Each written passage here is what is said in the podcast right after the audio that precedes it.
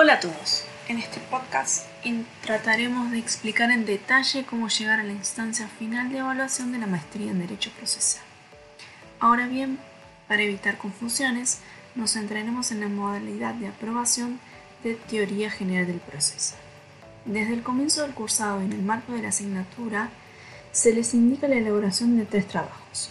Los mismos serán explicados durante clases, dirigiéndolos a los alumnos en la tarea de investigación. En el primer trabajo deberán trabajar sobre la doctrina. La extensión mínima del trabajo es de 40 páginas. La cantidad de autores mínimo a desarrollar es de 50.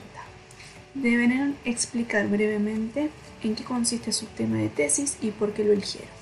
Es una breve exposición para poder conocer desde dónde es abordado el tema y qué los motiva a elegir. El alumno debe realizar una recopilación doctrinaria sobre el tema de tesis, la hipótesis o el problema, en su defecto sobre el tema específicamente. Por recopilación se entiende copiar lo que el autor dice del tema y citarlo de forma correcta. Las citas doctrinarias deben indicarse, a saber, con autor, libro, año, de edición editorial y las correspondientes páginas citadas. El material pueden ser libros, artículos doctrinarios o publicaciones electrónicas.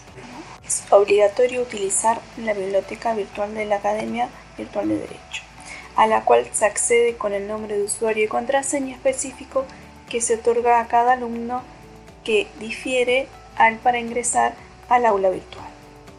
En el próximo episodio continuaremos explicando el trabajo de jurisprudencia. Hasta la próxima.